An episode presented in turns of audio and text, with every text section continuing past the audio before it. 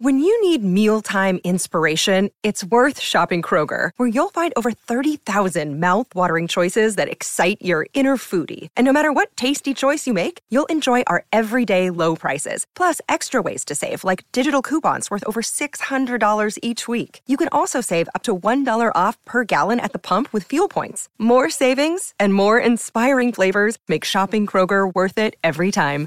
Kroger, fresh for everyone. Fuel restrictions apply.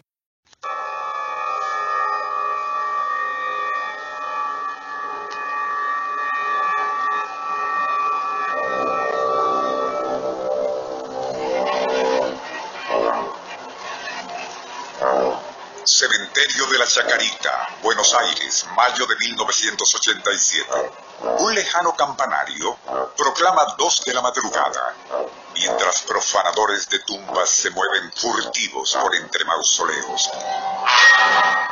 Ya frente a determinada cripta, violan la cerradura que da acceso a su interior. Ya adentro, se dirigen a un catafalco protegido por doce candados especiales de triple combinación. Con pasmosa rapidez logran violentarlos para abrir la urna y cortar las manos del cadáver allí dentro. Terminada la macabra tarea, abandonan ese sitio llevándose consigo al sable ceremonial y las manos mutiladas de Juan Domingo Perón, otrora ídolo de multitudes y exdictador de Argentina. Nuestro insólito universo. Cinco minutos recorriendo nuestro mundo sorprendente. Una producción nacional independiente de Rafael Silva. Certificado número 3664.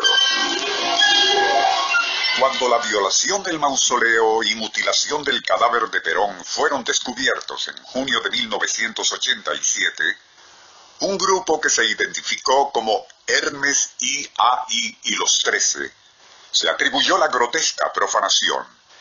En su proclama reclamaban la suma de 8 millones de dólares por devolver tanto las manos amputadas como el sable. De no cumplirse tal exigencia para finales de julio 1987, aquellas extremidades del exmandatario serían pulverizadas. El asunto, aunque sensacionalista y macabro, curiosamente no logró el escándalo político que sus perpetradores ansiaban. Salvo por los peronistas y sus aliados en la Confederación General del Trabajo, quienes celebraron misas en desagravio, la prensa local y tampoco medios internacionales concedieron mayor importancia al incidente.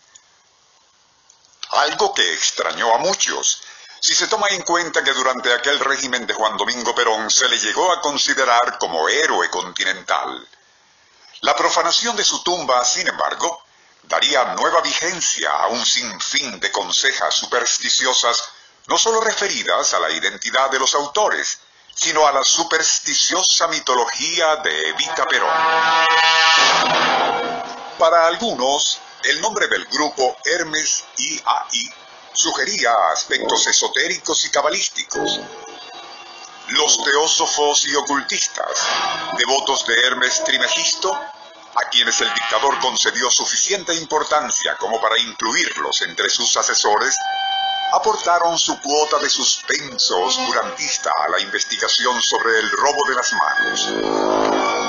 De alguna forma, aquellos esotéricos intentaron vincular la mutilación del cadáver con lo que algunos llamaban el maleficio de Evita, y tenía que ver con el vestuario de la célebre mujer.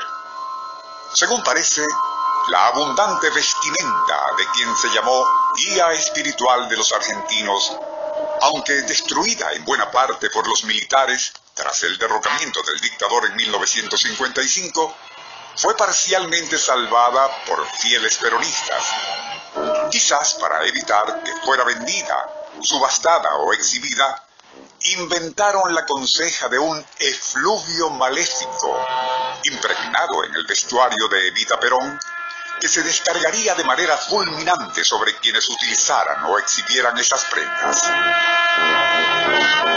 Algo que, coincidencia o no, pareció estar avalado por lo sucedido en marzo de 1987 cuando se realizaba una exhibición parcial de las mismas en el Teatro Olimpo de Rosario, ciudad argentina.